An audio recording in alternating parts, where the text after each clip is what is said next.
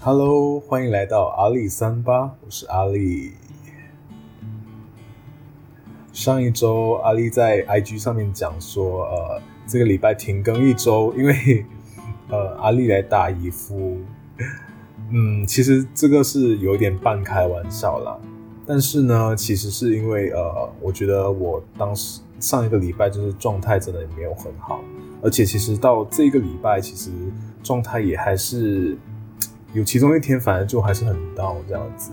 所以呢，这一期我其实就想说开一个新的单元，叫做心情杂货铺。那如果就是有什么心情很郁闷的，然后从中可能我找到了一个疏解的方法，或者是嗯，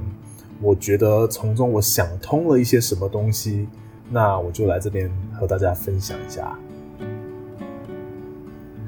我不知道在听这个 podcast 的你们是不是其实也是偶尔会呃，好像每一两个月就会有一段时间，可能是为期几天，甚至到一个礼拜，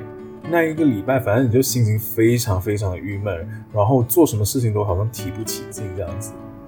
反正我觉得我是经常会遇到这样的情况，就是而且可能真的是每一两个月就会发生一次。那呃。有很多的事情都可以让我觉得很焦虑，或者是就是现在那个很 down 的一个状态。阿丽今年二十多岁，但是二十多岁呢，其实我不知道其他年纪段怎么想，但是我在我看来，二十多岁的焦虑程度其实现在真的不轻诶，因为其实呃像。身材焦虑，或者是外形焦虑嘛，或者是你的经济焦虑，或者你对未来的一些想法，就对你自己的未来这件事情的焦虑，以及你对于整个你的事业也好啊，或者是你的嗯爱情也好的的一些焦虑，这些种种的焦虑都可以随时随地让你陷入一个很 down 的情绪，就是。嗯，因为在现在整个互联网发达的时代，就大家打开 IG 都会看得到，就是呃那些光鲜亮丽的大家，不只是光鲜亮丽的 model，或者是那些网红，其实很多时候是呃光鲜亮丽的亲朋戚友们，或者是你的同学，他其实每一次的一些闪光点，都可能会让你觉得就是有种被 hurt 的感觉，尤其是当你在很多方面。呃，你会自己觉得不如人的时候，那我觉得我就经常会陷入这样的一种情绪里面。但是呢，其实这样的一个情绪啊是可以理解的。他为什么会这样子呢？是因为呃，我们太注重在别人的目光和看法了。这这也是很后期，就是我在看那个《被讨厌的勇气》的时候，我才真的是深刻体悟到这一点。因为我们真的太经常去在意别人怎么看我们，太在意别人觉得我们的人生成不成功这件事情，所以其实某种程度就给自己造成了一个很大的压力。但是其实这个压力也不仅仅是来自于呃整个社会，它甚至在缩小范围到你的亲朋戚友，在缩小范围甚至到你的家人、你的家长，甚至有可能是你的兄弟姐妹。所以这样的一个。压力的迫害，我觉得无处不在哎。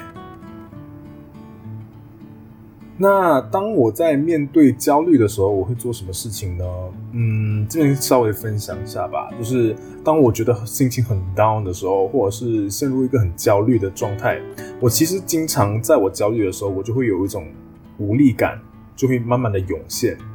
无力感涌现的时候呢，就会呃觉得好多事情我都没有办法控制，那我为什么还要去做？所以呢，我就会开始摆烂耍废，也没有到完全什么事情都不做，但是就是做很多事情会提不起劲。那呃，当我在情绪的谷底的那个时间点呢，我就会开始去听一些非常非常 sad 的一些歌，尤其是呃，最近其实我就呃爱上了那个 Billie Eilish 的新专辑，就是 Happier Than Ever 这张专辑。我觉得这个专辑有很强烈的。沉静到发泄的一个爆发情绪，还有就是呃，在整个情绪过度的时候，你需要的那种安静的陪伴，我都觉得它非常适合，就是在我很 sad 的时候去听。所以我就是一直呃放着那张专辑，就在我很 sad 的时候。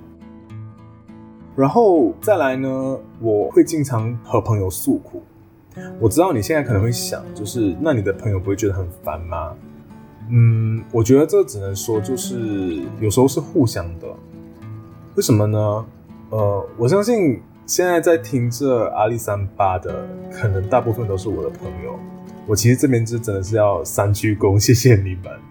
因为我知道，就是跟我足够熟悉的朋友。他们是可以 handle 我的这些情绪的，即便 handle 不了，他也可以一直不停的给建议。我知道这样子的一种给建议这个事情，其实当我们在情绪的谷底的时候，我们不是真的需要非常非常有用的建议，而是需要有一个可以倾听的人，或者是可以陪伴你的人。我感觉这个的意义远大于就是给你一个实际的忠告，或者是就是什么良言苦口，然后就把你骂醒之类的。虽然我也有朋友会把我骂醒，但是我觉得他们都是不厌其烦的把我骂醒。就有一件事情，你就会一直纠结很久，对不对？你纠结很久的时候，如果说你只讲了一两次，然后你的那个朋友就觉得你很烦的话，那我觉得他可能不适合作为你的长期朋友。当然，我们自己也要做一些心理建设啦。就是如果你想要的是一个倾诉的对象的话，那你要释放出足够多的信息，就是你不用跟我讲太多，你就听我倾诉就好了，这样子。那可是，如果你今天想要非常认真的忠告的话，你就去找那些他们能够给你真的很中肯建议的过来人，或者是呃，真的可以真的帮得到你的朋友，这样子。那第三呢，就是我会把它写下来。为什么要写下来呢？呃，其实写下来这个事情呢，是去观察你的这个整个思路，就是你的整个烦恼的这个思路，到底整个回路是怎么样的，逻辑到底有没有关系？因为有的时候我们在呃心情往下坠的时候啊，它不是那么的理智的，所以很多时候里面也有很多逻辑的漏洞。那这些逻辑的漏洞，如果你把它写出来了，写着写着，诶，当你再看回去的时候，说不定你会发现到其中的漏洞，你就自己把这个问题破除了呢。那在很高的这段期间，我也会尽量的，就是不强迫自己做一些我觉得很正能量或者是对我来说有用的事情，因为其实有用的事，在那个当下，它不会带给你呃，就是愉悦的情绪。它只会呃一直徒增更多的负担，让你觉得对我需要再这样子再这样子，我才可以呃比他们好。那其实，在这样的情况里面，你又在陷入了一个更深的漩涡，就是当呃你没有办法做得很好的时候，你就会陷入一个更自责的情绪。那所以呢，其实就是对自己好一点。那想吃什么当然就吃什么这样子啊，那所以也是因为这样子，所以阿丽才比较管不住自己的嘴。哈 哈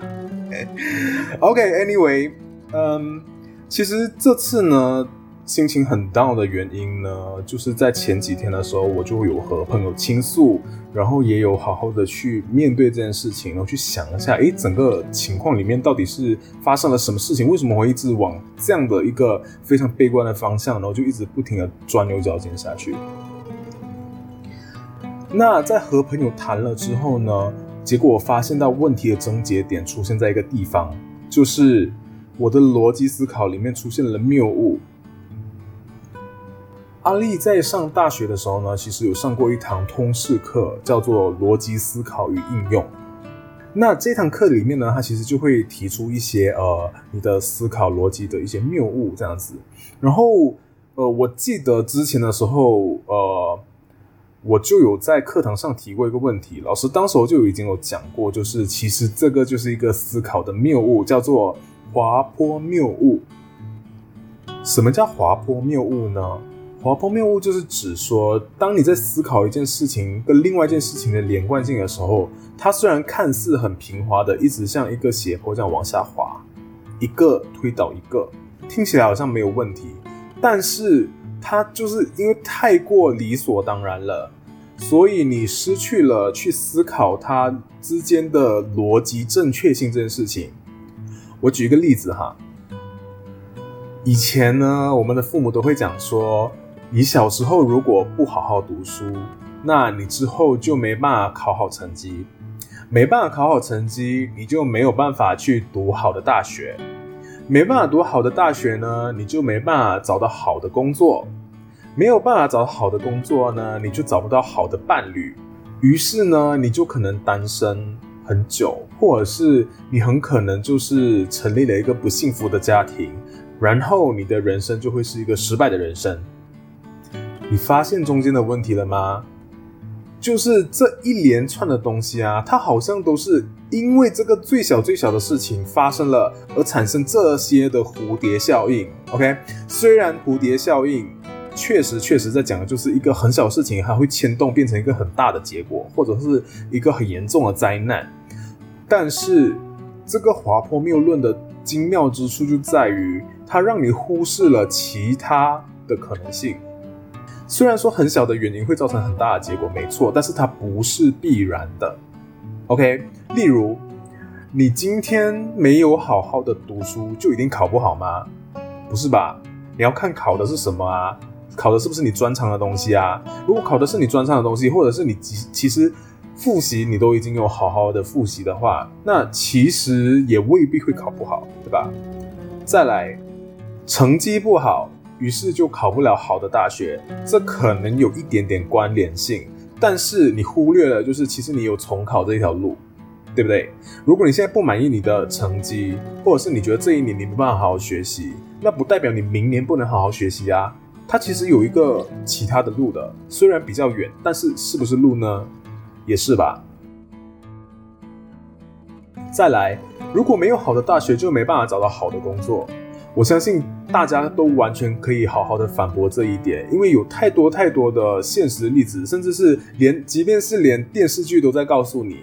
只要你在认真工作的时候，好好的去在你的工作中学习跟适应这个社会的话，其实你被挖角的可能性，或者是你可以跳到别的公司的可能性是很大的。所以其实机会不是没有，而是机会是留给呃已经有做好准备的人。或者是已经能够胜任这个工作的人，是吧？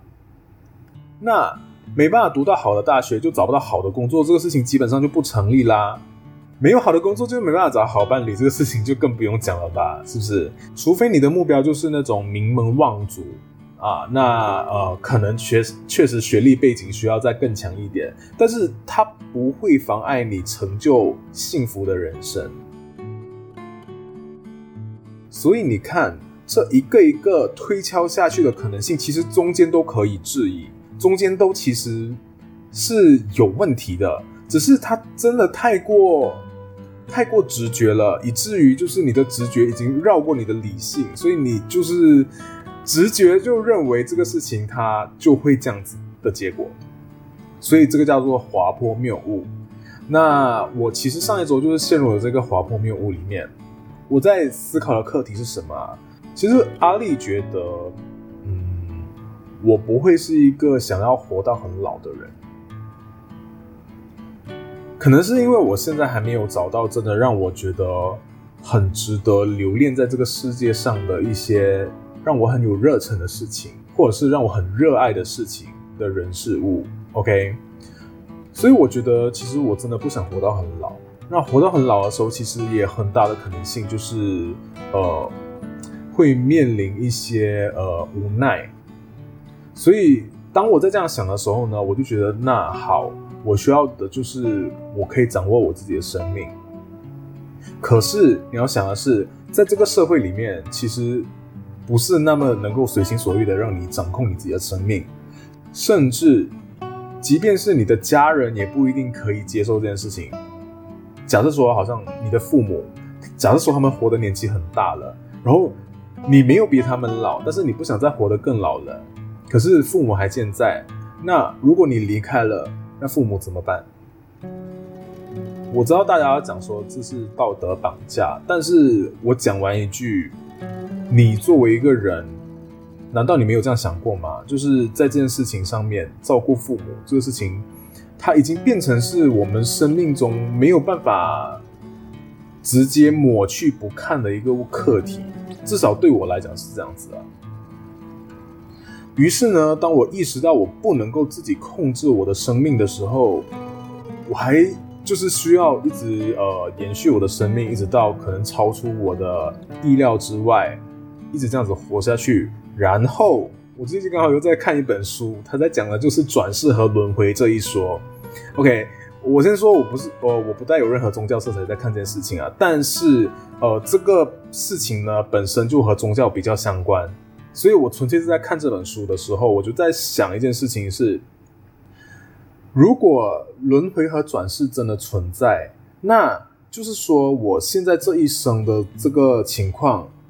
这一生的不由自己这件事情，在我在死去之后，还会将有另外一个新的轮回，然后那一个轮回又可能。还是回到，就是我还是不能够控制自己的生命，我甚至连决定我的生命要不要转世这件事情，我都不能够决定。那请问，我到底存活的目的是什么？这样子一直周而复始的循环，我觉得我想着都很累耶。我知道，就是这些都很 negative，但是就是在那一个很 down 的当下。我没有办法说服自己，我也没有办法，就是让自己不去思考这些事情，所以我就一直继续想下去。我就觉得讲说，我们活着，我们连决定自己不活着都不能；我们死去，我们连自己能不能继续死去，我们也不能决定。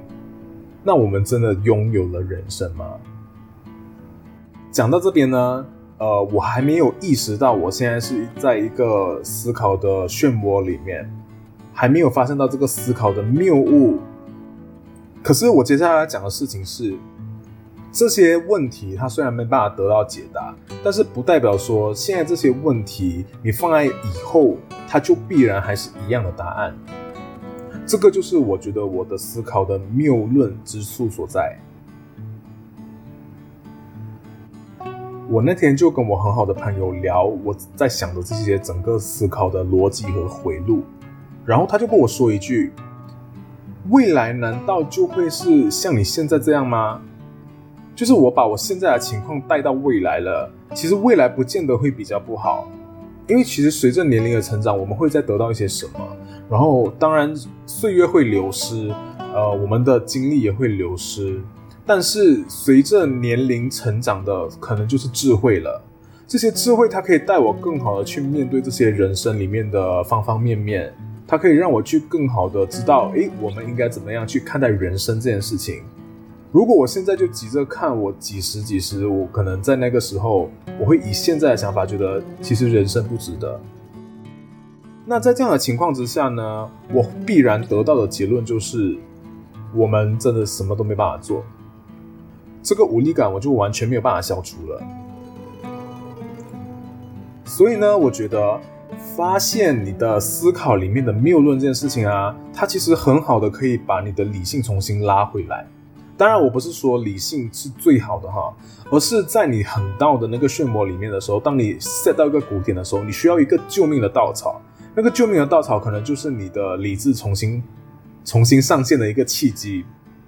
他需要把你就是拉回一个呃现状其实没有那么糟的一个情况里面。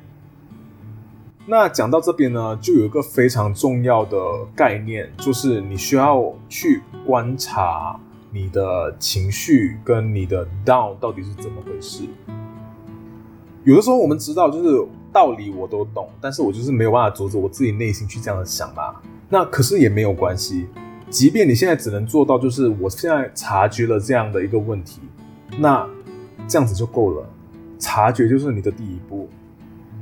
在这样的一个过程里面呢，其实我们会渐渐的，就是发现到，哎，我在想这个的时候，我其实为什么会 down？哦，原来是因为这样这样这样的情况，我我在这样的一个情绪里面，我看待这个问题，我找不到解法。你有了这些问题意识之后，你去跟朋友在倾诉的时候，他们才可以直接的发现到，哎，原来你想的这个东西里面有什么问题。